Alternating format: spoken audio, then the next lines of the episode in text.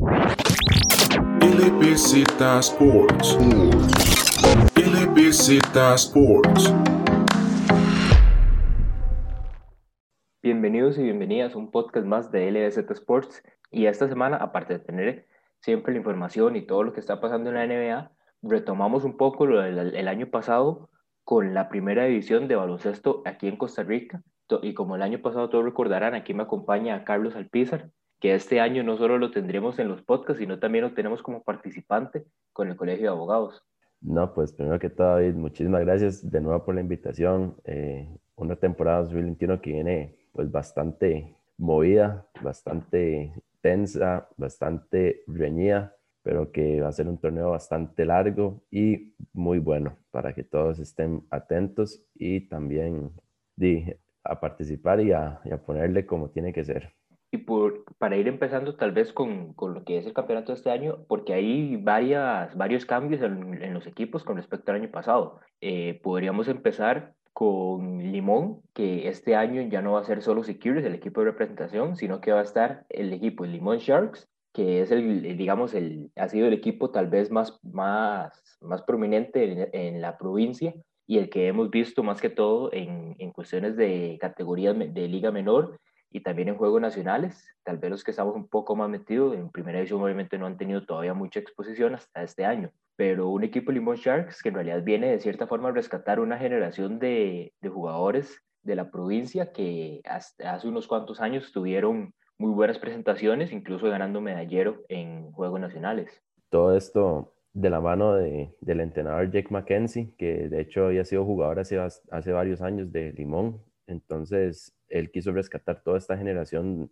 de, jóvenes jugadores de, Limón para poder empezar de que ellos agarren todas las armas para primera división, que vean que Limón todavía tiene un gran, gran semillero de, baloncesto y que todavía hay mucho talento en la provincia caribeña. Por el otro lado de Limón tenemos al, equipo nuevo de Arca Limón, un equipo que viene manejado por el, el entrenador Humberto Lynch, que antes de Jim McKenzie, el que estaba en Limón era eh, este señor, ¿verdad? Eh, hubo un tiempo que decidió tal vez eh, alejarse un poco de las canchas. Vemos este equipo de Arca que viene con igual algunos jugadores jóvenes, viene también con jugadores de experiencia como Arnold Gardner, también algunos, algunos jugadores que ahí Siquibres, Siquibres digamos, perdió unos cuantos jugadores con el nacimiento de ese equipo de Arca Limón y entonces es uno de los equipos que también está bastante interesante y que ya hablaremos un poco de los partidos, pero que se ve que puede poner una buena pelea este año. Exactamente, David. Ahí también dio la sorpresa de la temporada, de la, de la jornada, eh, pero sí es un equipo que, que, va a que va a tener este, sus sorpresas durante toda la temporada, dependiendo de cuánta quién se enfrente y obviamente viendo a ver cómo se desarrolla la temporada. Inclusive de talentos jóvenes eh, estaba el sobrino de Harold Mitchell, que de hecho está el jugador de Limón FC. Entonces, eh, hay de todo un poco de, de talento, más allá del, del, básquet que está jugándose en esta liga, en esta liga superior de baloncesto. y la sorpresa que mencionabas, y que era lo que comentaríamos en la parte de los partidos, que este equipo de Arca Limón consiguió su primera victoria el martes, que fue transmitido por TVMás, ante el equipo de, de Arba San Ramón, el equipo que por lo, por lo general hemos visto todos los años, más bien eh, que con una digamos, con un nivel muy superior al resto de los equipos, igual a como es, es Escazú, y que en realidad las únicas veces que hemos visto al equipo de San Ramón, de cierta forma, eh, tener un partido complicado es cuando se enfrenta a Escazú. No estábamos tal vez acostumbrados a que San Ramón la, se viera en un partido complicado contra cualquier otro equipo y al final Arca es el que termina sacando la victoria con un muy buen partido de Ernold y con un muy buen partido del extranjero Benjamin Page. ahora más adelante también tenemos que explicarles lo de, lo de, lo de tener un extranjero en, un equipo, en el equipo de Arca, porque casi todos los equipos de primera de, de, esta liga superior de baloncesto tienen por lo menos uno o dos extranjeros, a excepción de Escazú y San Ramón, que ya más adelante se los explicaremos. Bueno, ya para ir terminando con la parte de los, equipos participantes de este año en la Liga Superior de Baloncesto, eh, se encuentran pues obviamente el campeón nacional Escazú, el subcampeón, que ya lo había mencionado este, David, que es Arba San Ramón, también se encuentra eh, de nuevo en primera división el equipo de Grecia, Este equipo había salido se había salido de la temporada del 2019 por, por ciertas cuestiones que tenían ahí en, con el comité y también algunos patrocinadores, pero ya este año volvieron a, a meter el equipo. El Colegio de Abogados que logró volver a entrar al, al torneo ya que el año pasado por disposiciones del mismo Colegio de Abogados no, no, se pudo, no quisieron entrar al torneo. El equipo de Roswell, que es, un equipo, es una empresa que crearon este, varios, que el equipo lo creó entre varios, entre varios grupos de amigos de, de ciertas edades que realmente tampoco no es que sean tan malos jugadores, o sea, hay mucho talento ahí. Son, este son jugadores, como dirían, del, del antaño, jugadores que en realidad estuvieron algunos en, en, en, equipos de primera división hace ya unos, unos cuantos años y que ahorita tal vez están como haciendo un regreso. Amir Alvarado es uno de los que en realidad lo vimos el año pasado con, con Heredia y este año pues sigue jugando con ellos y que en realidad para el partido que jugaron el sábado también lo hicieron muy bien sacando una victoria. Y para cerrar este, los equipos, está el joven equipo de Curriabat, que sí está bastante joven. O sea, hay muchos jugadores que son casi de año 2000, o sea, jugadores de apenas 19, 20, 21 años, que viendo los marcadores se les nota que todavía les falta bastante experiencia, pero que realmente sí van bien encaminados. Este, este año, digamos, los equipos tanto de Limón Sharks y, Cur y Curriabat son dos que tal vez están como tratando de, y como mencionábamos con, con Sharks, de rescatar un poco el talento de Juegos Nacionales, que por lo general y pasaba mucho, que después de Juegos Nacionales, al, al haber tan, ser tan limitado, digamos, los cupos en muchos de los equipos de primera división, pues costaba que algunos después de, después de esta competencia siguieran en, en el baloncesto. En realidad muchos de ellos al final terminaban de, digamos que dejaban de jugar o se encargaban más a mejengas de amigos. Exactamente, David. De hecho, a veces existía, si acaso, este, torneos universitarios, si es que lograban entrar a una universidad que tuvieran el chance de jugar torneos universitarios o tener que, tener que buscar una opción para jugar sub-24. Y si es que entraban, que era de otra de las opciones, pero si ya este año entraron más equipos a primera edición y usted tiene tal vez el chance, este, todos ellos aprovecharon para buscar un, equipo más o menos así como, como curiosidad y, y tratar de volver al baloncesto nacional.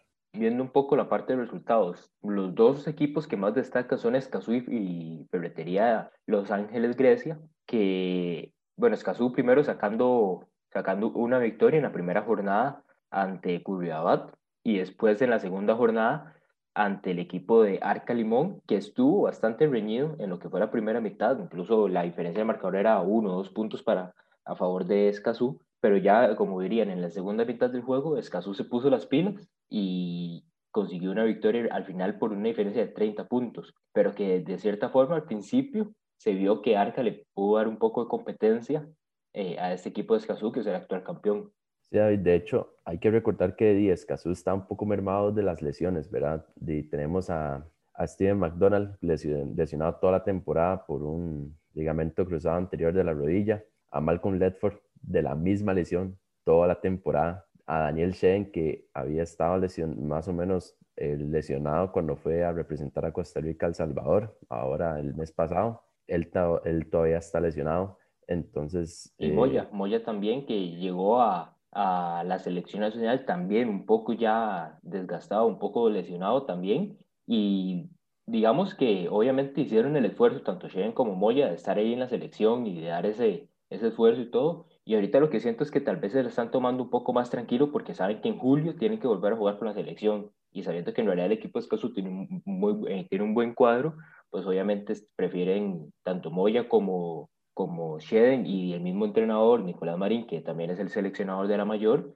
pues mejor que descansen ahorita para que puedan llegar al 100% en esa segunda ventana de clasificación. Exactamente, o sea, seguramente lo que van a hacer es tratar de cuidarlos lo más lo más, lo más que puedan de aquí a julio para que puedan estar al 100 con la selección y ya después obviamente y que juegue el resto, ya el resto del torneo como tiene que ser. Aparte, pero eso sí, eh, al no tener a ustedes estas figuras de, de, de, gran importancia, que son nuestras selecciones nacionales, pues les han abierto las, les han abierto las, las puertas de, en cuanto a posibilidades a los, más, a los jugadores más jóvenes de, del equipo de Escazú para jugar, como lo es el, el, hermano, el hermano menor de los Shen, Tuntun, también Diego Campos, y entre otros jugadores más jóvenes que han logrado pues este, ganarse ese cupo en primera edición con Escazú y han, e inclusive este, anotando sus primeros puntos, sacando sus primeras armas para ya ir agarrando más experiencia conforme van pasando los años. Entre otros resultados, pues como, como este, este, este, año ya va a ser un poco diferente porque la temporada pasada teníamos solo un partido por cada equipo a la semana. Este año pues tenemos doble jornada. Martes se juega en el Gimnasio Nacional la primera parte de, la, de, la, de una de las jornadas. Esa, esa jornada termina miércoles y el sábado se juega todo el día en el Panamericano, desde las 2 de la tarde hasta las 10 de la noche, una jornada nueva. Entonces son dos jornadas por semana en la parte masculina, que obviamente no podemos repasar eh, partido por partido como era la temporada pasada, pero sí algunos de los más importantes que como mencionábamos ya, Escazú con dos, victorias, el equipo de Grecia también, que era uno de los que yo digamos, no sabía qué esperar porque no conocía mucho, digamos, con respecto a los jugadores y mucho del equipo, pero vemos que arranca con dos victorias el Colegio de Abogados, que como mencionábamos, el equipo en el que ahorita participa Charlie, eh, eh, debuta con una victoria ante Limón Sharks y sale derrotado contra Grecia eh, en el segundo partido en el Panamericano. Y me comentaban, Charlie, que Simon salió un poco tocado de ese partido. sí, hubo una jugada tal vez como malintencionada de, uno de los jugadores de Grecia, no, no, no me dijeron quién fue realmente, pero sí hubo una jugada malintencionada a, Daniel y, Daniel trató obviamente de no guardarse nada cuando le hicieron eso, entonces eh, salió, salió expulsado de hecho del partido al puro final, de hecho eso, sí me dijeron que fue el puro, puro final del partido y que hasta lo tuvieron que mantenerse este, encerrado en el gimnasio hasta cierta hora para que no pasara nada, así se lo voy a poner, pero este, de hecho con lo que se estaba mencionando de Grecia, digamos, yo conozco muchísima, muchísimos jugadores de Grecia, porque yo durante todos estos años que yo he jugado y los he llegado, los he, los he ido conociendo, y, y, yo sí sabía que Grecia sí iba a llegar a competir y a ganar. O sea, es un equipo que tiene jugadores de muchísima experiencia, de muchísimos años de rodaje. Entonces sí pensaba que Grecia iba a ser un equipo muy incómodo, que iba a sacar de lo mejor que tiene toda la zona de, de Occidente, este, quitando San Ramón para dar la mejor competencia posible en, esta, en este año en la Liga Superior. Pasando ya al, al otro lado, en la rama femenina. Eh, aquí, digamos que vamos a tener solo una jornada a la semana, van a ser todos los sábados, desde las 12 hasta las 8 de la noche. Esa la pueden ver por eh, el canal de Tele1 TV.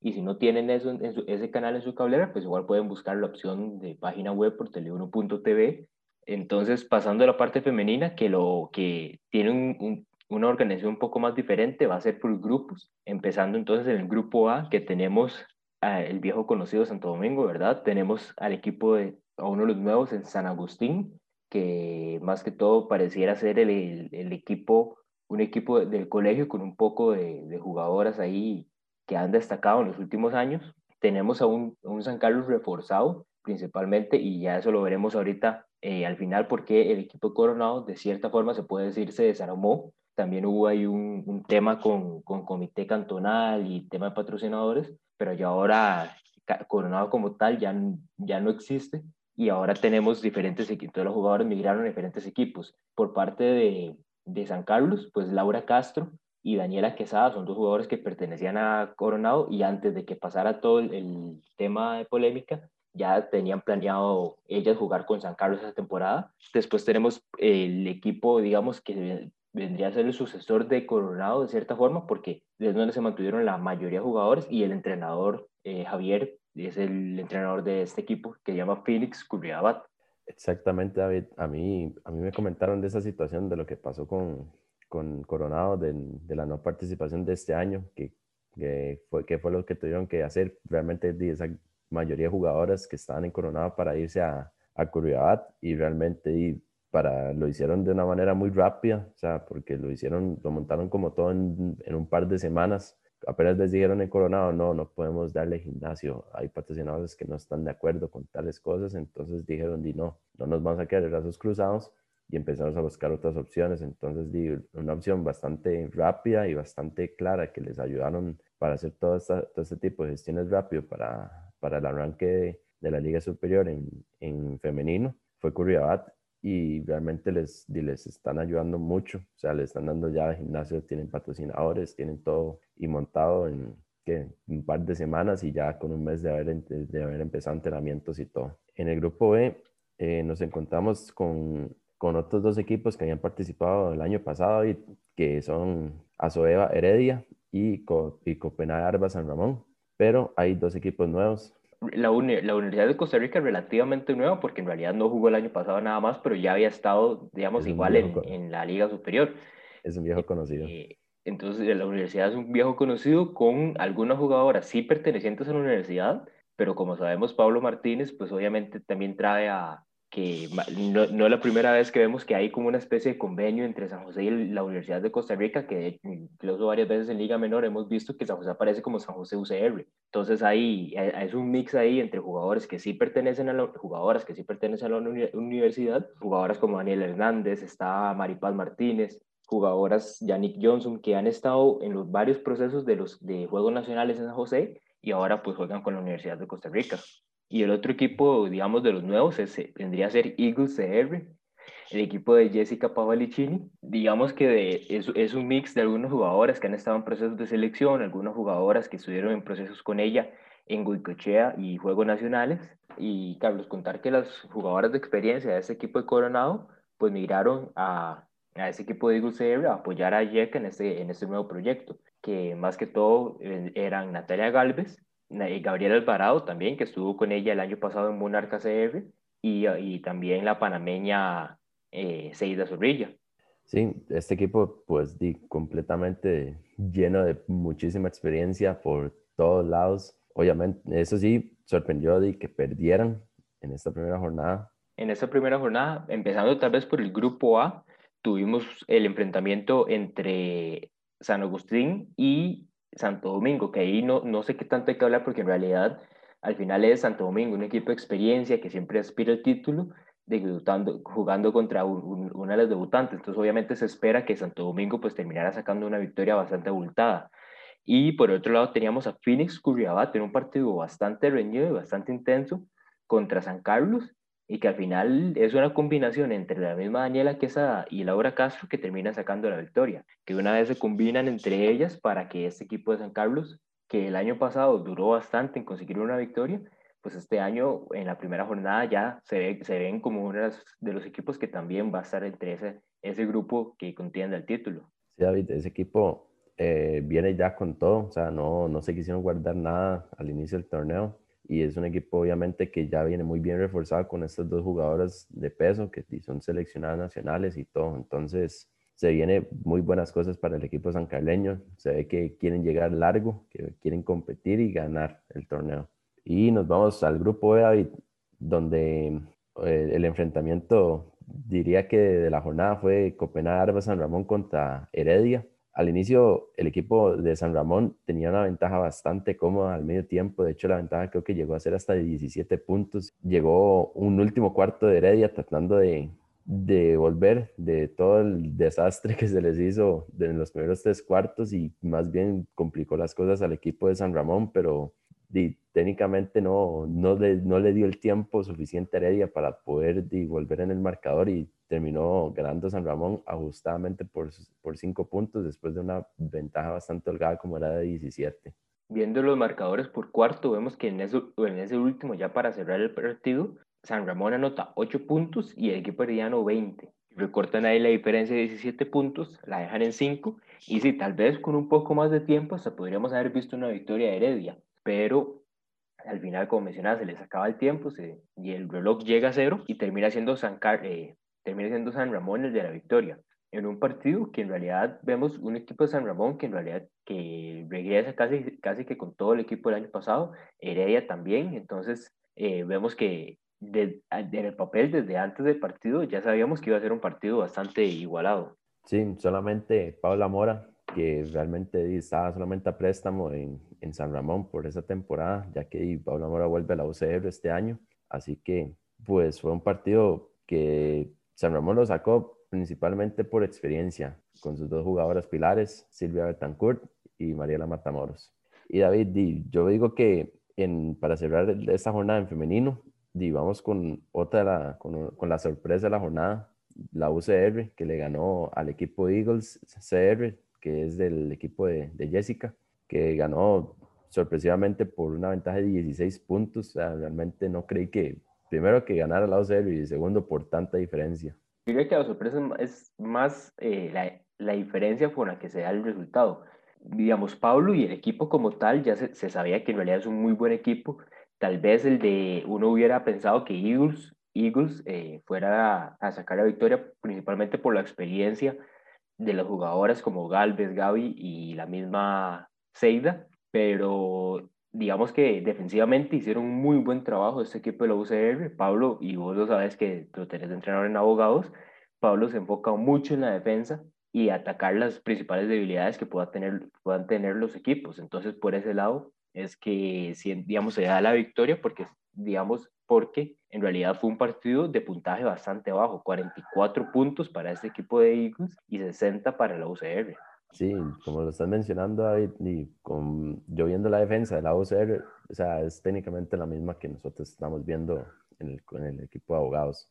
Entonces, al estar viendo el partido completo, yo digo, sí, están haciendo lo que, lo que nosotros tal vez deberíamos de hacer casi siempre. Es decir, nosotros somos un proceso que estamos tratando de, de, digerir y de tratar de tener ya la idea esa de juego, pero y que toma también su rato. De hecho, Eagles en el último cuarto este, hicieron solamente cinco puntos. O sea, eso se nota la, en primer lugar de la defensa que está realizando la UCR y segundo también de la, una falta también de, de efectividad este, en cuanto al equipo de Eagles para anotar vayamos ya para cerrar entonces a una nueva sección y que la estamos adaptando al torneo nacional, que ya por sí la estábamos haciendo para NBA, pero la adaptamos al torneo nacional y es el jugador y jugadora de la semana.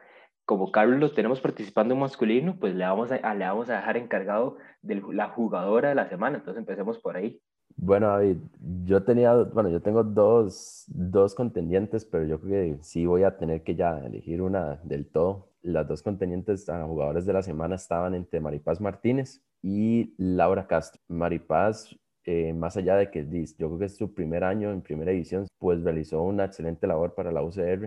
O sea, no, no se guardó nada, se adaptó muy bien a todo esto, más allá de que es un proceso que ya lleva de años con Pablo, pero sí se adaptó bien, aunque Laura siento que se va, va a ser la jugadora de la semana por el hecho del impacto que ella dio al equipo sancaleño esta este, en este partido y lo que va a hacer para esta temporada, aparte de que fue, fue la que más hizo triples inclusive en toda la jornada en femenino. Entonces, David, para mí la jugadora de la semana va a ser Laura Castro del equipo Azoasca San Carlos. Laura terminó el partido de esta jornada con 26 puntos, anotando 4 triples, incluyendo 14 rebotes. Entonces eso denota que el impacto fue inmediato por parte de Laura en el equipo de San Carleño para obtener esa primera victoria muy importante en esta temporada. Y David, coméntenos para usted quién es el, el jugador destacado de la semana en masculino.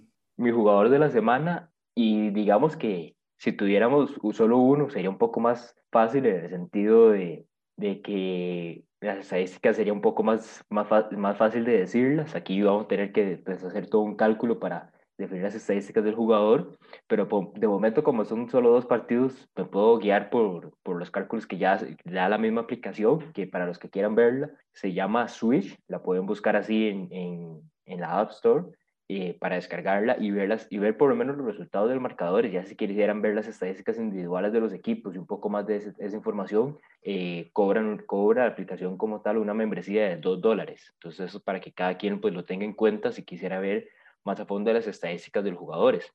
Pero eh, yo tengo a Víctor Arias, jugador de, de Escazú, como jugador de la semana, promediando en los dos partidos de esta semana 26 puntos y 6.5 rebotes y obviamente pues con dos victorias para este equipo de, de Escazú que arranca de una vez de forma fuerte para, el, para este inicio de torneo y buscando pues obviamente el bicampeonato. Sí, David, de hecho, eh, entre, todos los, entre todas las lesiones que tiene Escazú, pues con Víctor eh, lograron encontrar de un jugador que es bastante regular, que lo demostró con la selección nacional y pues realmente se vio la mano de él en los dos partidos de esta jornada. Así que sí concuerdo con usted, yo estaba pensando tal vez algún otro jugador, no sé, este, de cuál otro equipo, tal vez alguno de Grecia, pero sí concuerdo con usted, Víctor Arias sí se deja el jugador de la semana de esta Liga Superior de Baloncesto. Lo pensé en, el equipo de Grecia con Kietipis, el extranjero, pero digamos que porque hizo, jugó un muy buen partido en realidad en la primera jornada, que salió con, contra Jaguares y Quibres, que ese partido casi que fue una batalla de extranjeros. En ese partido Kietipis eh, pues salió con 30 puntos, pero pues en el segundo partido, que fue contra el Colegio de Abogados, digamos que tuvo un partido un poco más, bueno, no tuvo un partido, no tuvo un partido tal vez tan, tan visible como el, el, el que fue contra Jaguares Equilibre, salió con seis puntos, entonces por ahí eh, un partido resta al otro. Y como decís vos, Víctor, entre las dos jornadas, en realidad fue el mejor jugador en ambos partidos para su equipo. Entonces, por eso es donde me incliné al final con Víctor para jugador de la semana. Con esto cerramos esta parte de la Liga Superior de Baloncesto, tanto femenina como masculina, y nos veríamos otra vez la próxima semana para volver a repasar los resultados que nos vayan dejando, que nos vaya dejando el baloncesto aquí en Costa Rica. Continuamos ahora a la parte de la NBA del podcast de esta semana y seguimos igual con, con Carlos para esta sección y se nos une Cesar Cook, que ya lo habíamos tenido el año pasado para hablar un poco sobre los Celtics en, durante los playoffs de la burbuja de Orlando y que nos vuelve a acompañar es, es para este episodio. Hola, hola, hola, todo bien, todo bien. Vayamos entonces arrancando con lo que viene a ser los playoffs. Ya hoy, el domingo, eran la última, la última jornada de temporada regular. Se definían incluso varias posiciones, tanto en Playing Tournament, se definían posiciones también como los, eh, como los, equipos ya que tenían ya la clasificación a playoffs.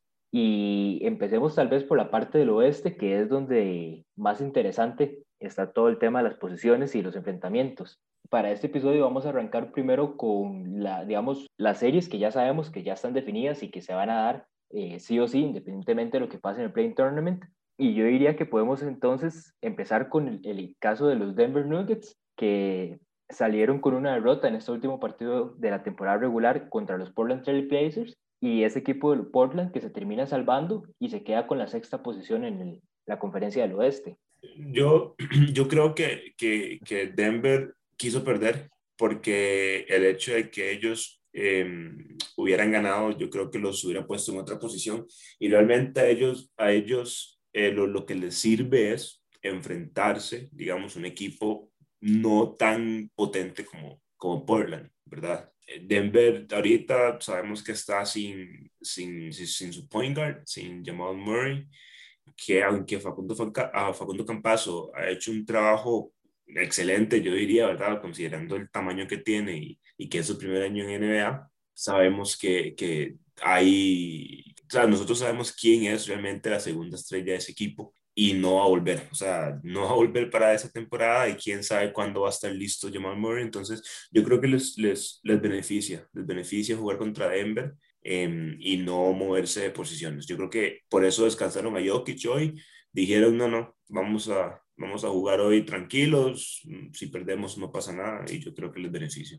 Incluso eh, en caso de que perdieran y los Clippers ganaran, eh, hubieran bajado a cuarta posición y al final incluso los mismos Clippers también terminan perdiendo esta jornada. Obviamente por parte de, los, de ese equipo los Clippers pues no iban a estar ni Paul George ni iba a estar Kawhi Leonard. Entonces ahí cada, digamos, esta jornada fue una que en realidad pasó mucho, muchos equipos descansando de una de esas sus principales figuras. Y sí, como mencionabas, el, el caso de esta serie, el punto principal pues va a ser primero que todo Nikola Jokic, eh, uno el jugador que en estos momentos se posiciona como favorito para ser el MVP y que, pues, y que claramente eh, sabemos que, siento yo, desde el punto clave de, de, de, la serie, porque por el lado de los, si bien los Blazers tienen ahí a Yusuf Nurkic, eh, siento que obviamente la, la superioridad ofensiva que tiene Jokic eh, va a ser clave para ese equipo de Denver. Y hay que ver quiénes más responden en el equipo. Michael Porter Jr. ha sido uno de los que últimamente ha venido jugando muy bien desde la lesión de Jamal Murray. Sí, de hecho, eh, estaba revisando estadísticas de los mejores que estaban tirando de tres puntos esa temporada y de hecho Michael Porter Jr. aparece entre los mejores, tiene por encima de un 44% de tiro de tres, pero además de eso eh, es el juego en conjunto en general de todo Denver que ha beneficiado a estar en esta tercera posición. Eso sí, el partido hoy descansaron a todas sus estrellas, que se podrían decir, los, jugadores titulares como Facundo, como Jokic, como Michael Porter Jr., como Aaron Gordon. Entonces, siento que eso fue como una ventaja para primero decir, y descansen de aquí hasta el sábado o domingo, que es cuando vuelven a jugar, y después tienen que ya irse mentalizando y preparándose para esta serie contra Portland, que no, no, va, a ser, no va a ser sencilla, pero sí siento que puede ser una, una, una serie más que todo accesible para ellos avanzar a la siguiente ronda. Por parte de, de este equipo de Portland, pues obviamente sabemos que el principal factor que ellos tienen pues es el juego de, de los bases. Eh, tal vez esa combinación de tres entre Damian Lillard, eh, CJ McCollum, el mismo Norman Powell, como tal vez ahí tercero en, en, la posición del wing, eh, son tres jugadores que también son, digamos, tienen bastante anotación, entonces son, son los tres, digamos, siento yo más claves y hay que ver en la parte defensiva cómo responde y cómo trata de contrarrestar Denver este, aspecto, dando en cuenta que primero Murray ya está lesionado, eh, Facundo Campazo, pues obviamente mencionabas que hay una cierta diferencia en, estatura, incluso con Lillard, que sigue siendo un base pequeño, pero comparado con, con Campazo, también hay cierta estatura que tiene por ventaja Lillard y que hay que ver entonces eh, cómo responde defensivamente para tratar de contrarrestar a ellos tres. Vamos a ver, estamos hablando que Portland este año ha sido un hospital completamente, o sea, Estamos hablando de que cuando CJ estaba en su mejor momento, se lesiona el pie, se fractura, creo que fue, y bueno, se pierde unos 20, 30 partidos. Estamos hablando de que hace un trade que realmente no, no, o sea, mucha gente no, no le vio sentido, que fue Gary Trent por Norman Powell, eh, Nurkic, que volvió de lesión de la burbuja, se volvió a lesionar otra vez, entonces este equipo siempre ha tenido como una maldición con las lesiones, ¿verdad? Desde Greg Oden, Brandon Roy, entonces no, no, es nada nuevo para ellos, y yo siento que, que, que, que Damian Lillard va a tener que amarrarse los pantalones otra vez y va a tener que literalmente acarrear otra vez lo más que pueda, ¿verdad? Si ellos pierden, no hay nada más que, que él pueda hacer. O sea, yo siento que él ya está dando todo lo que tiene. Si él midiera 6 pulgadas más, posiblemente fuera como más fácil, más fácil, pero él tiene que acarrear y tiene que, que, que ver cómo, se, cómo hace que su equipo mejore, ¿verdad? Es el, jugador, es el jugador más duradero que ha tenido Portland, la mejor estrella que ha tenido Portland, pero solo con él, a menos que CJ vuelva a su nivel de febrero, si no me equivoco, enero, va a costar mucho, mucho que por lo menos ganen dos partidos. O sea, yo veo, yo veo a Denver fácil, fácil ganándoles a ellos en, cinco. Ahorita pasamos a la parte de las predicciones, que ya Shes se, nos adelantaba en esta serie, pero sí, tal, vos, lo, que ves si tal vez Lillard tuviera la estatura de LeBron y la, la, o, la, o la misma, o Kawhi Leonard, tal vez como una parte de, de impotencia, de, de para poder imponerse él físicamente, como hemos visto a LeBron hacerlo incluso en las finales contra los Golden State Warriors, en las últimas en 2018, que físicamente en ese primer juego simplemente LeBron dijo yo voy a ganar esto, y ya ahí pues obviamente tenemos el famoso meme con Jared Smith, pero e, ese, ese es tal vez es, esa es la parte en donde vamos con Portland. Eh, a menos de que, como bien mencionas, Lillard y McCollum anoten 30 cada uno, 35 casi, y que se y obviamente la mayoría de puntos pues tendrían que ser de la zona de tres puntos. También hay que ver cómo responden los demás los jugadores en el banquillo. Un Yusuf Nurkic que hoy lo vimos con 20 puntos.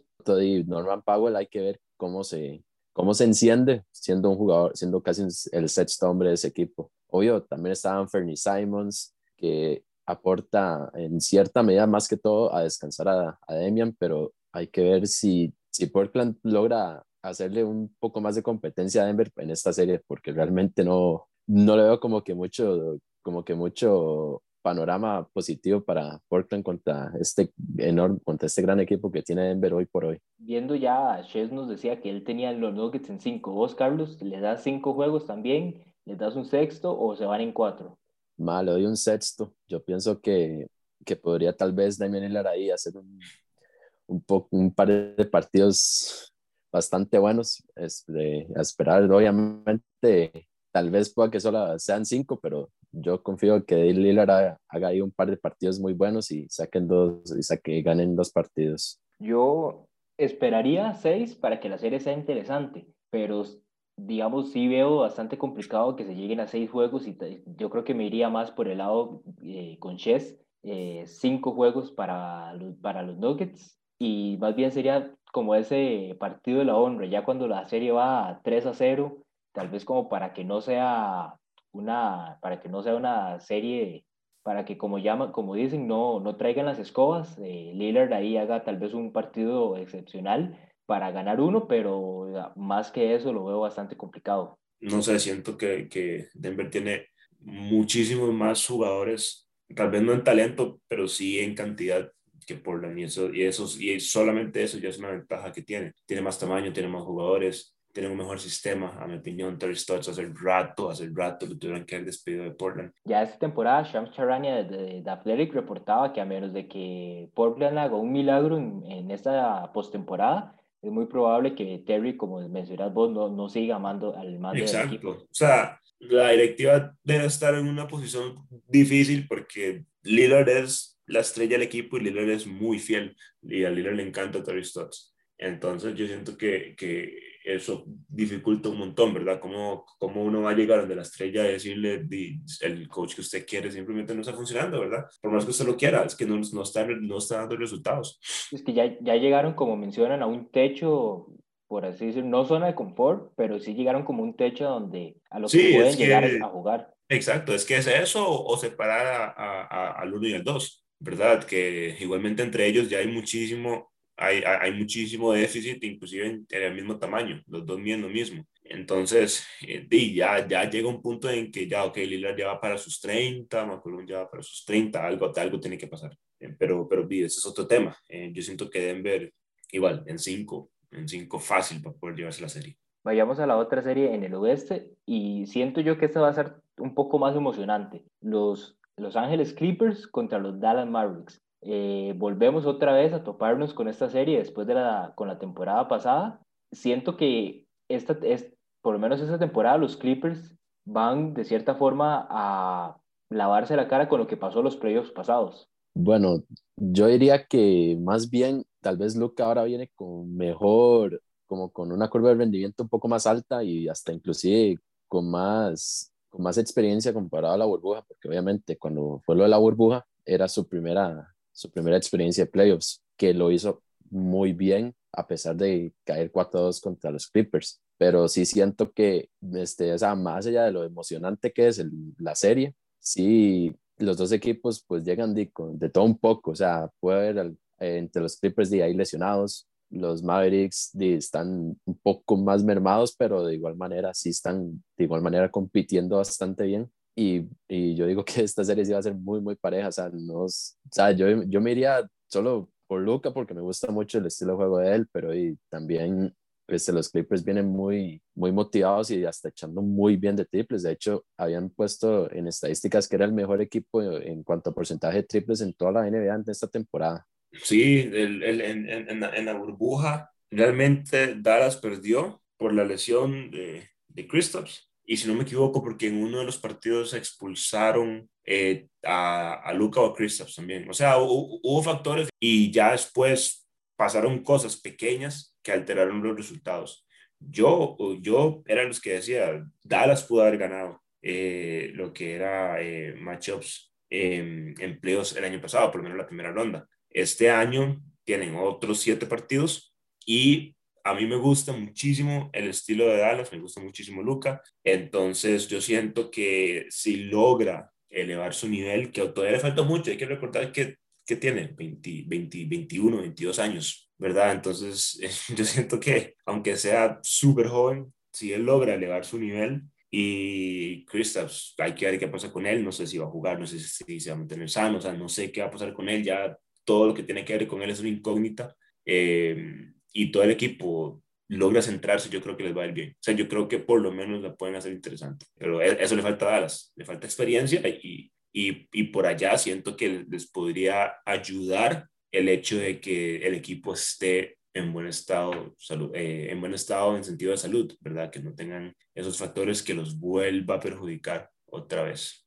El nivel de Porzingis, como bien decís, siento es la, la mayor incógnita por de momento con ese equipo de Dallas. Porzingis sí ha estado un poco más sano que en temporadas pasadas, pero tampoco es eh, que lo hemos tenido tan activo como probablemente el equipo de Dallas desearía. Esta temporada se ha perdido 30 partidos, incluso en, el, en este último mes de, de mayo y, y, marzo se perdió también varios.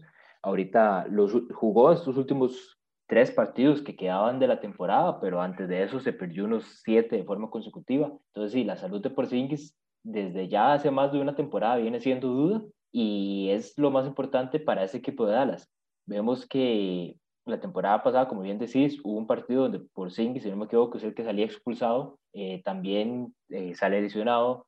Vemos que Luca incluso durante esos playoffs eh, tuvo ahí una cierta torcedura en el tobillo que lo estuvo molestando en esos últimos dos partidos. Entonces, esa serie, si, si bien terminas ganando los Clippers, tampoco terminaba tal vez como con un, digamos que no, no se mostraron sumamente superiores a como en realidad deberían de haber sido durante esa serie. Y por eso es que siento que esa temporada, no voy a decir que los Clippers la van a perder, pero eh, siento que va a haber una competencia mayor que la temporada pasada y que ese equipo de Los Ángeles, digamos que tiene, por así decirlo, que ponerle, porque ya vimos lo que pasó la temporada pasada, dejando ir una, una ventaja de 3, de 3 a 1 con, con los Denver Nuggets en, antes de llegar a finales de conferencia. Y esta temporada que ya incluso también, también entra en juego la parte de los contratos tanto de Paul George como de Kawhi Leonard, ¿verdad? Porque ambos llegaron como por, para, por un tiempo de dos, tres años y también eso empieza ya a, a sonar con, esta, con este, estos playoffs, que si no llegan lejos, también hay que ver qué deciden ambos jugadores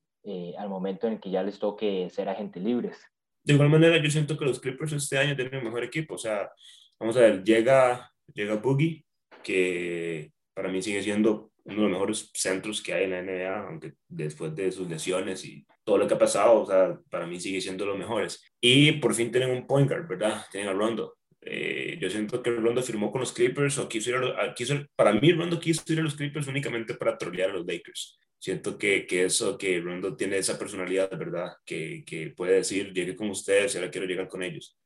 Entonces, por fin tienen un point guard que, que es capaz de, liderar una ofensiva. Eh, tienen un centro, porque honestamente Subach a mí no me gusta para nada. Entonces, entre Ibaka y Boogie, ¿verdad? Siento que ya tienen un, dúo eh, de entre titular y, y, banca. Perdieron sus dos sextos hombres, perdieron a, a Lou Williams y perdieron a, a, a Montrezl Harrell. Entonces, ahí, solo ahí se fueron unos 30 puntos el partido, ¿verdad? Entonces... Igual, entre eso, eh, digamos, entre, tanto Lou Williams como Montrezl Harrell eran dos en donde ya la, habían ciertos problemas de química la temporada pasada, con todo lo que pasó en la burbuja.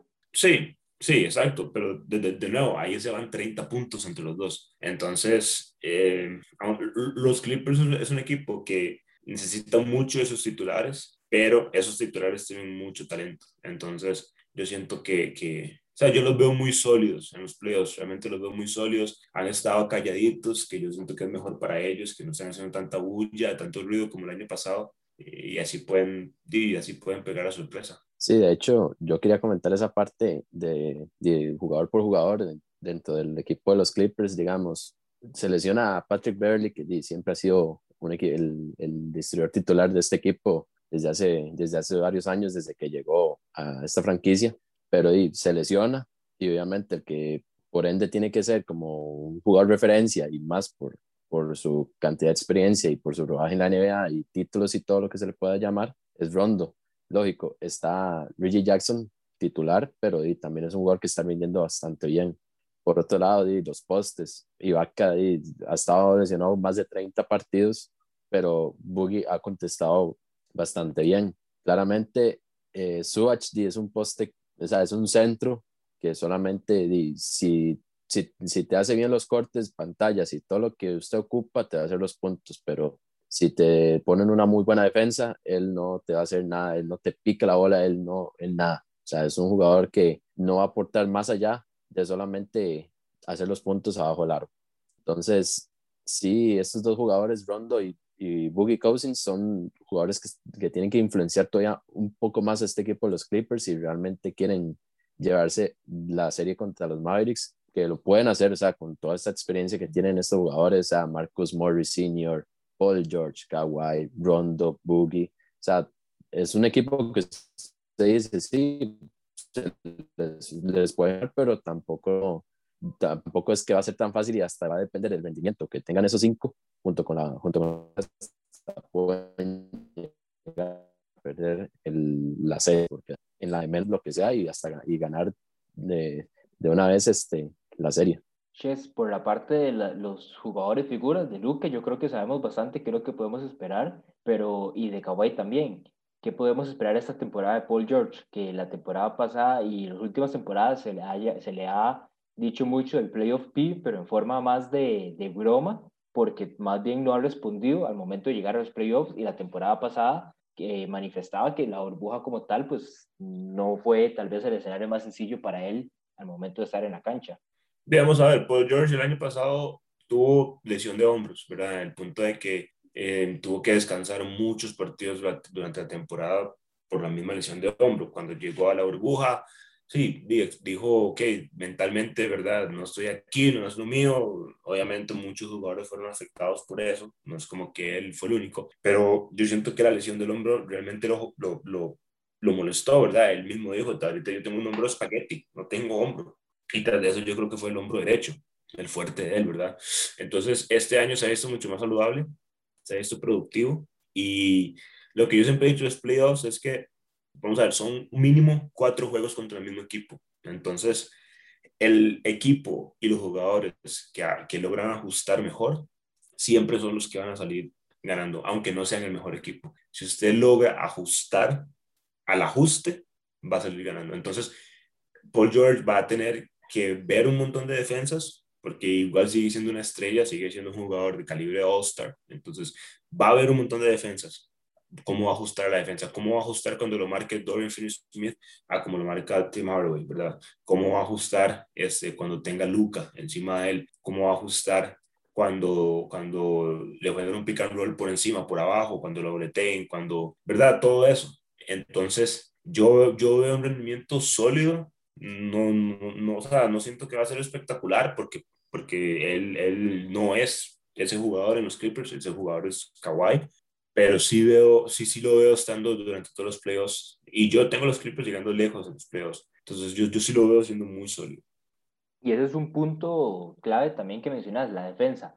Dallas sabemos que, aparte tal vez Josh Richardson, alguno de los postes, no es un equipo muy defensivo. O sea, en estos momentos en la NBA, en lo que es el defensive rating, están fuera, incluso el, están en la posición 21, incluso fuera del top 20, mientras que vemos a unos Clippers que defensivamente y hombre por hombre, pues es bastante, bastante complicado. Los vemos tanto con Rondo, con Patrick Beverly, dependiendo de ver qué tan sano esté este segundo. Eh, obviamente Paul George, obviamente Kawhi Leonard.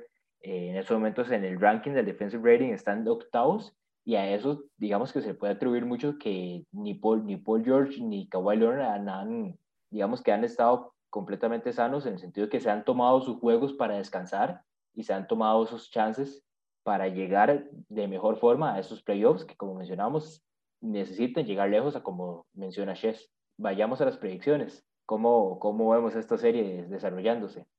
Ya, sí, por, solamente por favoritismo y porque me gusta mucho Luca. Ma, yo creo que se la lleva los, los Mavericks 4 a 3, ma. Un séptimo juego bien violento se van a dar. Yo tengo los Clippers en 7 realmente. Siento que se va a poner bonita esa serie, espero tener razón, la verdad. Clippers en 7. Me, me, voy con Chess, Clippers en 7. Eh, Charlie, vemos que se los va ahí con el upset, pero si bien Dallas ofensivamente es un muy buen equipo y digamos, como, como bien decís, es un equipo que emociona bastante, tal vez un poco más en futuro, en momentos de playoffs la defensa es muy importante, ¿verdad? Entonces, por ese lado es que, digamos, este equipo de los Clippers tiene, tiene la ventaja pero no va a ser una serie fácil. Entonces, como, como vemos, los tres tenemos que son siete partidos eh, y por ahí, por ahí es donde se puede terminar de ir esta, esta serie. Playing Tournament. yo creo que algo que muy pocos eh, hubiéramos pensado hace unos tres, dos años, que nos dijeran que los Warriors y el equipo en el que estuviera LeBron iban a estar en esas instancias, séptimo, octavo lugar, y por el otro lado tenemos a Memphis contra los Spurs.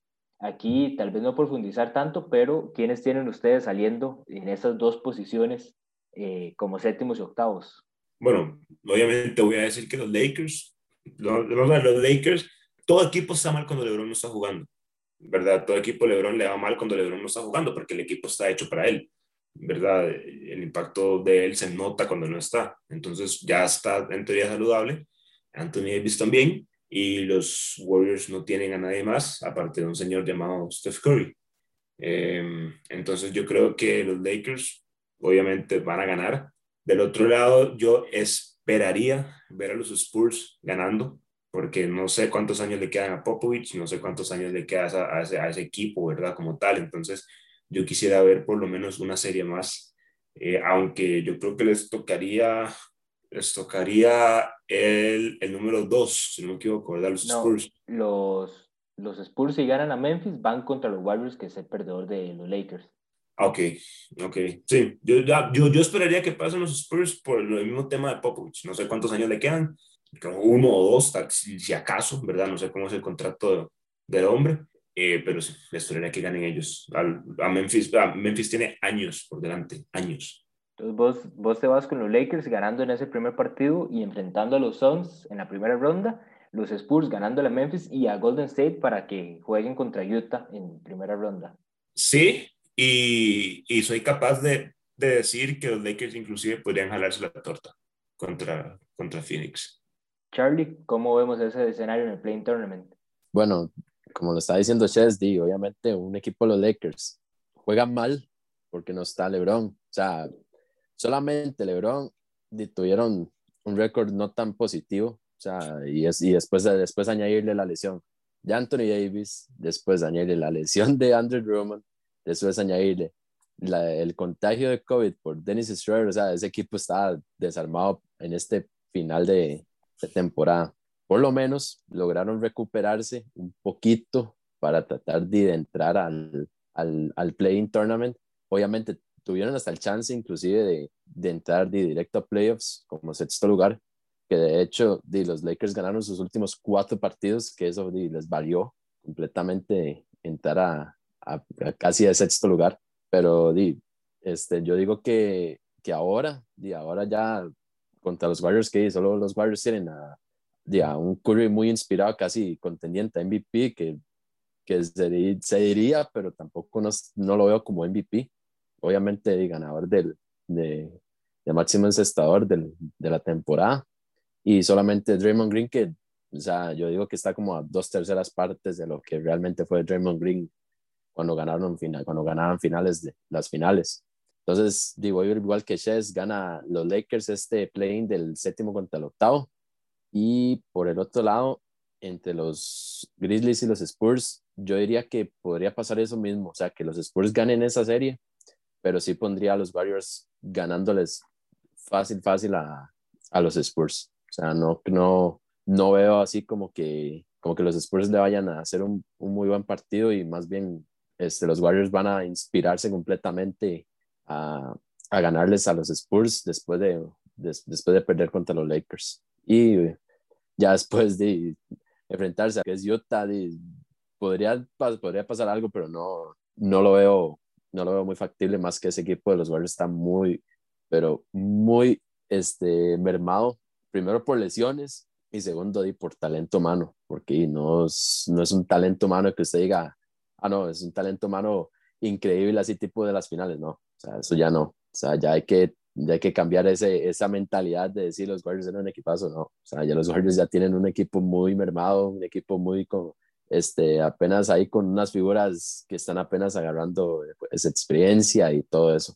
Yo concuerdo con ambos en los Lakers, ahí yo creo que no hay más duda y no hay mucho más de qué hablar, pero yo me voy con Memphis clasificando como octavo, me voy ganando a los que le ganan a los Spurs, me voy que le ganan también a los Warriors y los tengo en ese lugar por varios puntos y es que Memphis pareciera que cada, cada partido en los que no son favoritos o cada partido donde el público o los expertos dicen, eh, vamos, digamos, decidimos que vamos con el otro equipo como favorito, cuando son llamados, el llamado underdogs, esta temporada parecieran ganar todos esos partidos. Entonces, aparte que tienen, digamos, contra los Spurs, eh, juegan en Memphis, entonces tienen la ventaja de la localía, y contra los Warriors siento que defensivamente, como bien decimos, los Warriors solo tienen a Curry, y aparte de Curry, digamos, tal vez un Andrew Wiggins se puede llegar a poner 20, Kelly Oubre Jr. está lesionado, entonces es un, digamos, está complicado ver de dónde más van a salir los puntos, mientras que el equipo de Memphis tiene a Jamorant, tiene a Jaren Jackson, Valanciunas ha aportado bastante, Dylan Brooks ofensivamente, digamos que ha, ha mejorado y, y da, da, un buen aporte a este equipo, entonces yo voy por Memphis clasificando hasta el octavo. Yendo a la parte del este, tenemos como primer enfrentamiento de, de cuarto lugar y quinto lugar a los New York Knicks contra los Atlanta Hawks. ¿Qué esperamos en esta serie? Que después de que son casi ocho años desde que vimos a los Knicks últimamente en playoffs. Knicks. Yo creo que eso es lo más sencillo que puedo decir, Knicks. Knicks para ganar. Knicks eh, me, me, ha sorprendido muchísimo. Me ha, voy a decir, me ha sorprendido mucho la temporada de New York. Yo decía, van a quedar de octavos, van a quedar de séptimos y hasta ahí, ¿verdad? Eso ya iba a ser un éxito. El estilo de juego y tiene mucho que ver con para lo que para mí puede ser el coach del año, Mr. Mr. Thibodeau, tiene que ver mucho con la cultura que él, trae a cualquier equipo realmente, eh, desde que estaba en Chicago hasta ahorita. Porque vamos a ver, de un año a otro que Julius Randle logre mejorar tanto su nivel, ¿verdad? Tiene que ver mucho con la ética que, que, ha desarrollado y con la misma confianza que le da el entrenador, ¿verdad? Que Derrick Rose vuelva a ser un jugador estelar, tiene que ver mucho con la confianza que le da el coach, más que todo que es el coach de él, ¿verdad? Que ya, ya lo conoce hace años. Que RJ Barrett, ¿verdad? Que el año pasado era muy ineficiente, este año logra ser eficiente, tenga buenos, buenos porcentajes, eso tiene que ver muchísimo con el estilo de juego que han tenido. Quickly, me encanta, o sea, como juega, el, juego de él me encanta.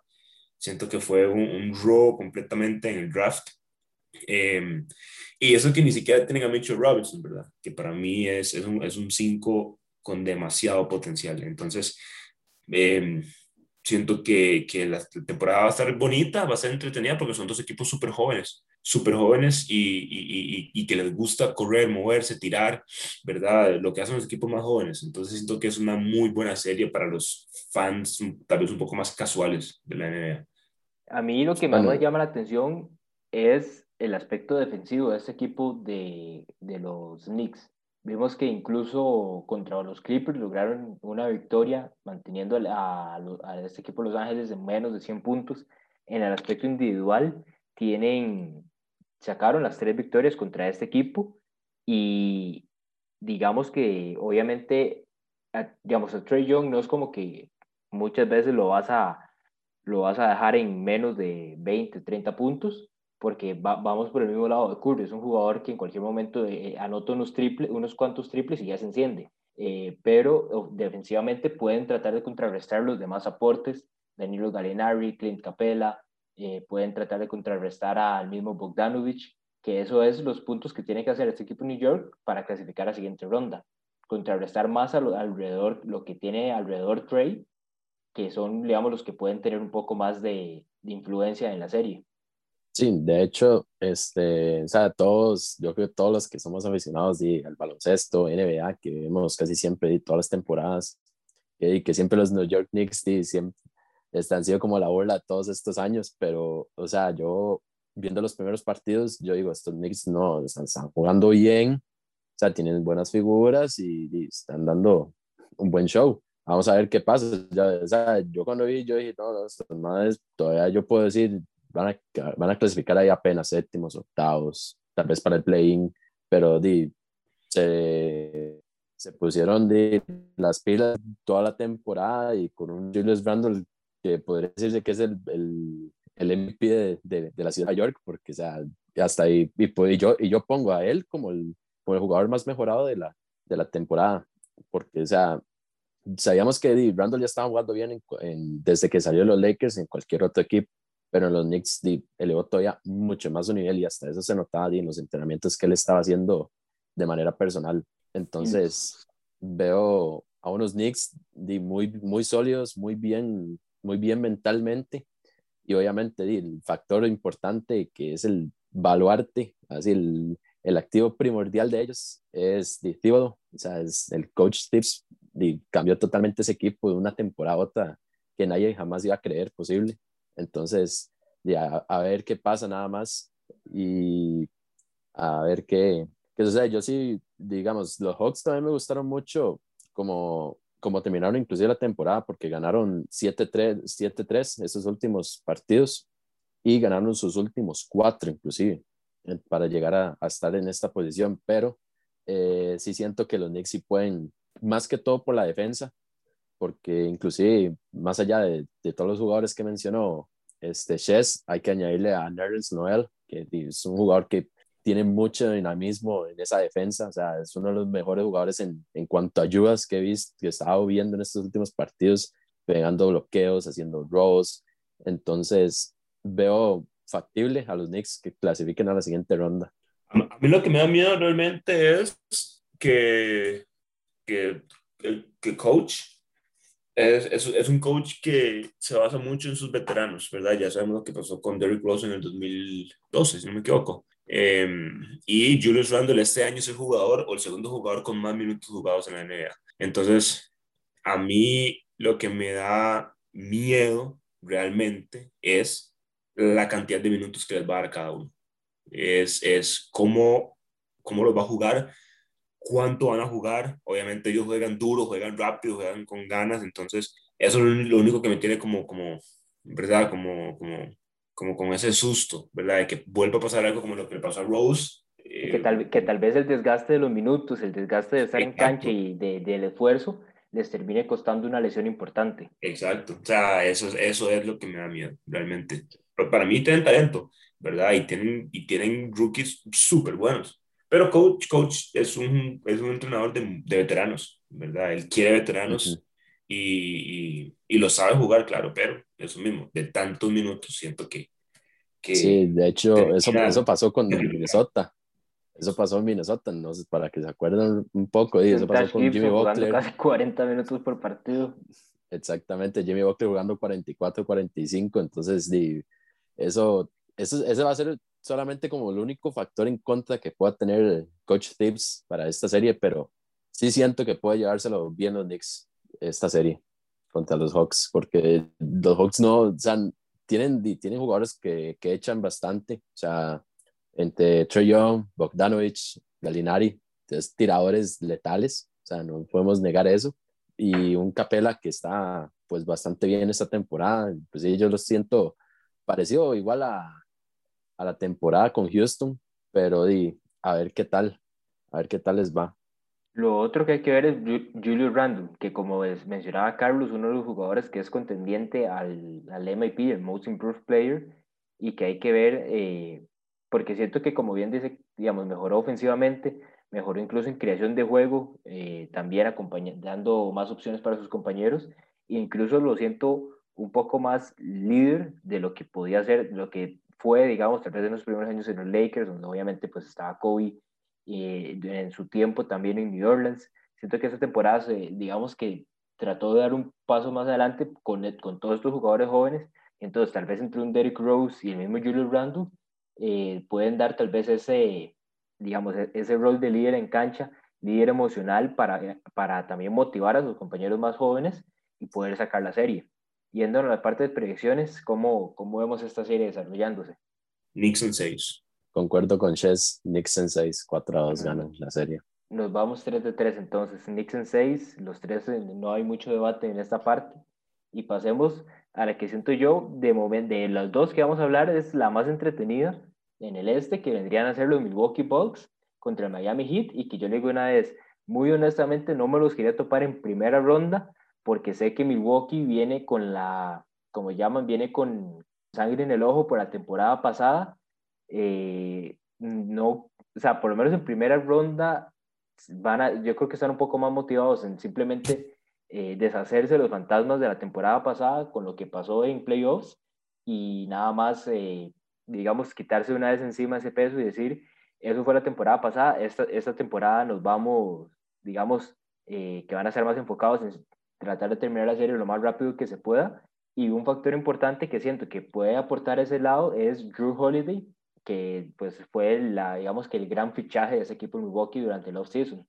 Sí, bueno, la temporada pasada, este, di, yo no creí que, que el Heat llegara primero, o sea, a, a, pelear allí contra los Bucks en los playoffs. Así yo lo pongo de entrada porque yo veía que ese equipo no estaba como tan bien preparado y aparte tenía pues ni mucho jugador joven, ni sin tanta experiencia de playoffs ni nada. Pero di, obviamente teniendo un coach como Eric Spoelstra, claramente podía llegar a pasar eso. Y también el, tenían un muy buen talento humano. Creo que este año el Heat podría pasarle lo mismo a, a, Milwaukee, ganarles, solo que hay uno, hay, para mí hay dos factores principales para esta serie. El primero, si el Heat quiere ganar, el talento humano tienen que, tienen que hacerlo, digo, otra vez ponerlos a jugar como lo estaban haciendo en la burbuja en Orlando la temporada pasada, porque sí, digamos, sí perdieron algunas figuras no tan importantes, pero sí figuras que aportaron mucho para que, los, para que el Heat llegara a las finales. Pero este, sí siento que al Heat sí se le cayó un poquito más este, el talento humano esta, esta temporada por, la, por las salidas que tuvieron. Y por otro lado, el, el otro factor importante sería Crew Holiday, que es un jugador muy completo, excelente. O sea, me gusta mucho dis, todas las ganas que le, que le pone tanto para defender, para atacar. También di, tiene un pequeño rol de, rol de líder más que todo emocional, y hay que ver cómo se lo toman tanto Janis, Chris Middleton, Brook López, y, podría decirse que sería una serie pareja, pero y, va a tener muchas incógnitas por ese, por ese par de factores, que es el talento humano nuevo que llegó al hit esta temporada y el factor Hugh Holiday en Milwaukee. Yo no voy a creer en los Bucks hasta que Giannis aprenda a jugar afuera de la pintura realmente. O sea, yo siento que puede ser cualquier equipo, que cualquier equipo va a hacer la misma estrategia contra Giannis en todos los playoffs. Entonces, hasta que él logre demostrar que puede jugar afuera de la pintura, yo no veo a Milwaukee haciendo mucha bulla. Eh, Miami perdió a Jay Crowder, que para mí fue, o sea, él, él, él, él, era, él era clave, ¿verdad? O sea, estamos hablando de que él estaba dispuesto a marcar a cualquiera y, y volarse con cualquiera. ¿verdad? Incluso Anthony Davis en esos finales. Es, es, obvio. O sea, estamos hablando de un jugador que físicamente aportaba muchísimo. Eh, entonces, perdió a Derek Jones Jr., otro, otro defensa que aunque él es liviano, es flaco, tiene, es muy largo, es muy vertical y es muy versátil. Yo siento que... Y un Kelly Olynyk que ahí que, digamos, tal vez defensivamente no es el, el jugador más, con mayor, mayor impacto, pero que te podía sacar un partido de 20 puntos de cuando menos te lo esperabas. Entonces, sí, ahí tenías sus aportes también. Yo, yo siento que la diferencia, la única diferencia que yo siento que tiene Milwaukee es igual, es Drew, porque Drew es lo que necesitaban. Ok, se prendió Dragic, pongámosle a Drew. Se prendió Jimmy, pongámosle a Drew. Se prendió Tyler, pongámosle a Drew. Entonces, y eso era, y eso era muchas de las críticas que se le hizo ya en la temporada pasada cuando le preguntaron, que cuando hubo, hubo, un momento que Jimmy pues no fallaba y le preguntaron, ¿por qué no pediste la marca? Porque, y ya no respondía porque el coach no me lo dijo. Entonces que se le, se le reclamó mucho que siendo él el ganador del premio defensivo del año, que se lo dieron después de la serie, pero que siendo él no, no diera tal vez ese paso de decir, ok, maestro, yo soy el mejor de defensa de este equipo y voy a, voy a agarrar ese rol. Ahora pues tiene un Drew Holiday que puede hacer eso. Exacto, ¿verdad? Que cualquier jugador, yo, yo he escuchado muchos podcasts, mi, muchos shows y todos los jugadores dicen que Drew Holiday es el mejor defensa que han visto, ¿verdad? Y por algo es, ¿verdad? Que aunque la liga no lo reconoce, los jugadores lo reconocen y, y se nota, o sea, yo, yo veo mucho el juego de él y es muy incómodo. Eh, él se mueve muy rápido, se desplaza muy rápido, es muy fuerte. Entonces, de nuevo, Milwaukee para mí no va, no va a llegar a, a nada a menos que, que Giannis se desarrolle. Para mí sigue estando muy crudo, el, el, el, talento de él para mí todavía es muy crudo y pues sí, eso es, eso, eso es para mí. Del lado de Miami, eh, siento que van a jugar mucha zona, es, eh, siento que van a, de nuevo, a rotar hombres con las marcas, rotar hombres, rotar hombres, que Jimmy, que Bam, ¿verdad? Este, que, que Duncan, que, que Tyler, eh, que Precious, si es que tiene minutos, que o sea, van a estar rotando muchos hombres. Y, y, eso, es que eso es realmente lo que los puede ayudar. Em, porque yo siento que la banca de Miami, aunque la banca, la, la banca de Milwaukee puede ser más efectiva, siento que la de Miami tiene más, como más pólvora, ¿verdad? Como que son capaces de, de, de sorprender más. Entonces, eh, yo, eso es lo que opino de ambos equipos, realmente. O sea, yo creo que ya pueden ser mi predicción con eso, pero eso es lo que yo pienso de los dos equipos. En una parte más defensiva, podríamos ver una titular de Miami, tal vez con, digamos, en la, en la posición del Poinger, digamos, no hay como un jugador claro defensivo, entonces obviamente Gordon Dragic, podríamos ver un Jimmy de tres, y yéndonos a la parte defensiva, podríamos ver un Trevor Ariza o un Andre Guadala como, como, como tres, ¿verdad? Para que, y también desde la banca podríamos estar viendo entonces tal vez un Tyler Hero o un Duncan Robinson, que son esas, tal vez esas, esas pólvoras que vos mencionabas, que, digamos, Duncan mete dos, tres triples y ya sabemos que le van a tener que marcar diferente. Tyler mete dos, tres triples y tienen que hacer algún ajuste defensivo porque si no va a seguir anotando. Y es, y es, y es, y es así, porque Milwaukee, vamos a ver, Milwaukee, primero que todo para mí, coach, ya tiene que irse. El coach eh, ya tiene que irse, o sea, no es capaz de ajustar. Y es lo que yo dije al principio del episodio. El equipo que sepa ajustar mejor es el que va a ganar. Y ese coach no sabe ajustar. Estamos hablando de que Milwaukee en triples, el año pasado por lo menos era el equipo que mejor defendía triples. Sin embargo, ellos, por ejemplo, no salen a las esquinas. ¿Y qué le gusta a Miami? Tirar de las esquinas.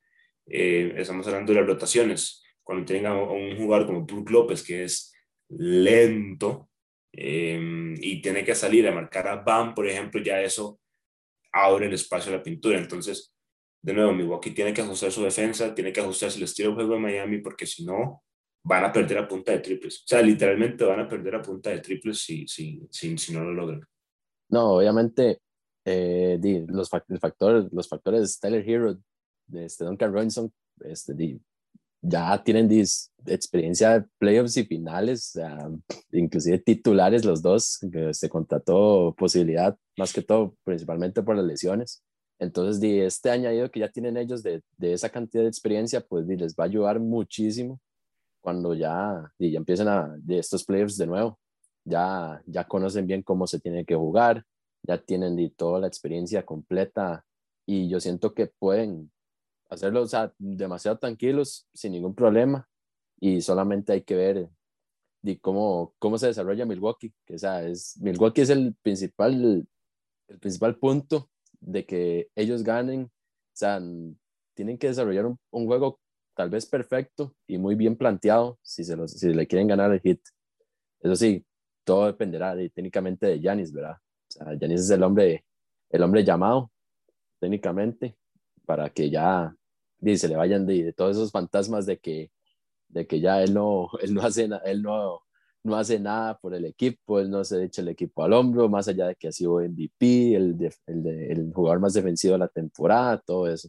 Por parte de Miami, digamos que faltaría tal vez hablar de un Jimmy, hablar de un Bam, pero siento que, digamos, Miami tiene un sistema ofensivo, digamos, ya tan incorporado que a veces, digamos, Jimmy puede tener ciertos momentos de, de, individualidades, pero no son tan marcadas o no son tan necesitadas como hemos visto tal vez en otros equipos con un Joel Embiid o, o ese mismo equipo de Milwaukee con Giannis.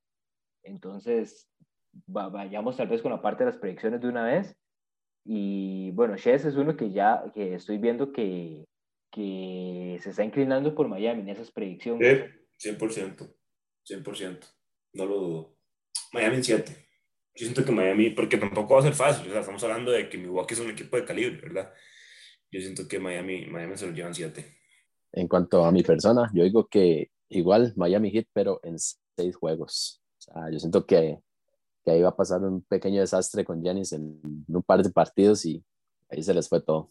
Yo esperaba que tal vez los colores no se me notaran tanto en el momento de dar la predicción para este, este, este, esta serie, el año pasado me fui escogiendo Miami en todas y terminé llegando a la final.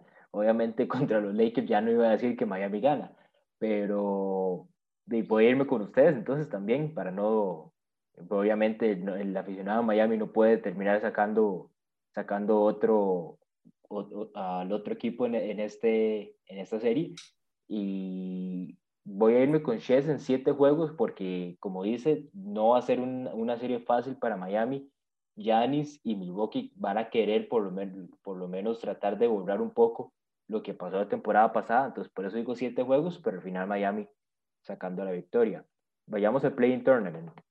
En esta temporada tenemos Boston en séptimo lugar, Washington octavo, Indiana como noveno y Charlotte de décimo lugar. ¿Cómo vemos este Play-in Tournament y esos enfrentamientos? Y empezaré, empecemos de una vez con Chess, que es el aficionado aquí de Boston y que no sé, porque por lo menos yo soy uno que ahorita no tengo cero confianza en Boston. Entonces no sé cómo, cómo está viendo la situación el aficionado. Paso. Sí, no, vamos a ver. es que no sé cómo empezar. Jalen Brown no va a jugar. O sea, fuera por toda la temporada. Eh, Kemba, es mentira que Kemba va a resurgir a ser Kemba de Charlotte. Eh, Marcus Smart solo puede hacer tantísimo, porque tampoco es un talento enorme. No tenemos banca. Romeo Langford, quién sabe si va a jugar, porque siempre se lesiona. Eh, Robert Williams está lesionado. Evan Fournier, solo hay tanto que puede hacer ofensivamente, porque no defiende nada. ¿Qué me queda? No vamos a jugar a taco, no tenemos otro point guard. Eh, y, y Jason Tatum está solo en una isla. Entonces, yo creo que, que ya con eso queda más que claro, ¿verdad? Boston es un equipo muy quebrado y yo, o sea, yo confío en, en Danny Ainge, yo confío en el trabajo que hace y yo, y yo soy de los que dicen, tenemos que mantener a los dos, Jalen y Jason, y tenemos que mantener al coach. Ellos no son el problema, el problema es que el equipo está muy quebrado, está muy frágil, no tenemos banca, no tenemos rotaciones, no tenemos, eh, ¿verdad? Jugadores de la banca que, que cuando sale Kemo, por ejemplo, entra eh, Pritchard, que es un rookie, y, es un rookie drafteado tarde. O sea, que por más bueno que sea, no es que él pueda cambiar una, una unidad eh, por, por 10 minutos, 15 minutos, ¿verdad? Em, Jason Tatum, me encanta. O sea, para mí, ahorita sigue siendo aficionado, es jugador top 7 de la NBA para mí, únicamente por ser fan. Pero a veces toma unos tiros tan complicados que se nota que trabajó, o sea, se nota que Kobe lo entrenó, ¿verdad? Porque toma unos tiros tan complicados y cuando no los hace, uno dice, Mike, ¿por qué? ¿Por qué? ¿Por qué? ¿Verdad? Pero cuando los hace, uno celebra. Entonces, también, o sea, está ese factor de que si Jason Tatum se prende, se prende. Y si no se prende, o sea, de que ya vamos a perder, mejor perdemos en dos. Entonces, eh, eso es todo lo que voy a decir, por lo menos de Boston. No, en mi caso, los Wizards sí me gustan mucho. O sea, de hecho, eh, eh, Westbrook, o sea, Westbrook me sorprendió porque yo decía, no, este equipo de solo es Bradley Bill, Westbrook va a seguir siendo el mismo jugador que esté ineficiente, que puede que, sea, que haga triple, triples dobles, pero que tire solamente como un 30% de tiro de campo, si es del caso. Pero me sorprendieron mucho cómo terminaron este, después de que volvió de la lesión Westbrook, o sea, fue bastante, bastante bien para, inclusive porque estaban fuera del play-in, y lograron entrar octavos. O sea, yo, estaba, yo, me, yo me sorprendí mucho de eso. Y, en cuanto a Celtics, de toda la, digamos, Stadium con COVID, eh, ahora Jalen Brown lesionado toda nuestra temporada, los postes que ninguno responde, este, no sé qué más podría decirles, la banca no sé, no responde, pero es, la banca no responde por el hecho de que tienen jugadores muy, muy jóvenes, o sea, tiene bastantes jugadores muy jóvenes, y que todavía tienen falta rodaje. Eso sí, como dijo Ches, Jason Tatum solo en su, solo, solo en su equipo. O sea, es un, es un jugador que es demasiado, demasiado, que puede hacer demasiadas cosas. O sea, es muy, muy bueno, pero di, jugando solo es como Curry en los Warriors, prácticamente. Entonces, podría decir así ya de entrada que para mí se lo podrían llevar los Wizards bien esta serie. Mm, bueno, este partido, no, no tan fácil, pero sí siento que los Wizards pueden ganarle a los Celtics.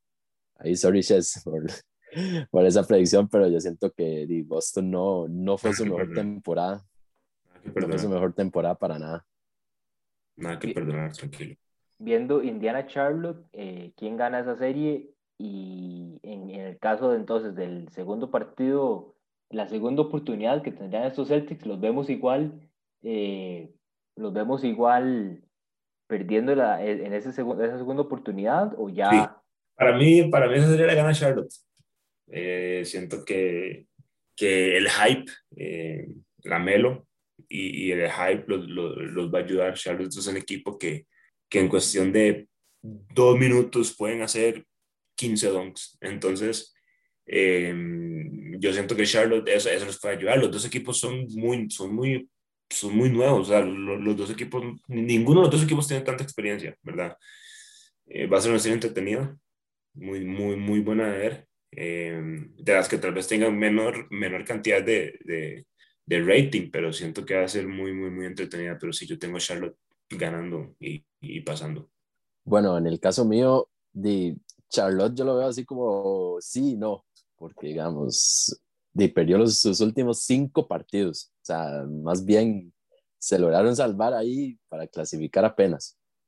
Entonces, podría ir tal vez como que sí, como que no, pero sí podría coincidir igual que Chess, gana Charlotte, o sea, Charlotte tiene demasiado talento joven en ascenso increíblemente. Lamelo, que era que es contendiente al Rookie of the Year, más allá de que se perdiera de más de 20 partidos por la quebradura de su mano, eh, pero de, con jugadores explosivos como Miles Bridges, los Martin, Terry Rozier, Cody Seller, o sea, tienen, tienen un equipo bastante sólido y muy joven, con bastante proyección, que pueden de, ganar un partido muy bien, perfectamente. Mm. Yo concuerdo con ustedes, como todo lo que han hablado de Boston, yo igual no tengo cero confianza en Boston en estos momentos. Por parte de Charlotte, quiero ver a Lamelo en playoffs. Entonces, sí, me voy con Washington ganando ese, ese primer enfrentamiento entre séptimo y octavo. Y después, pues, Charlotte ganándole en, en, el, en, en, esa, en esa otra parte del bracket eh, y entrando como octavo lugar a los playoffs. Con esto, agradecerles a ambos de ustedes por acompañarnos en este, en este podcast esta semana y nos vemos entonces ahí, veremos si se viene una invitación en el futuro, pero nos despedimos esta semana y esperemos que es, por lo menos esta semana con el Play Tournament haya bastante, bastantes partidos y con, con emoción. LBZ Sports. LBZ Sports.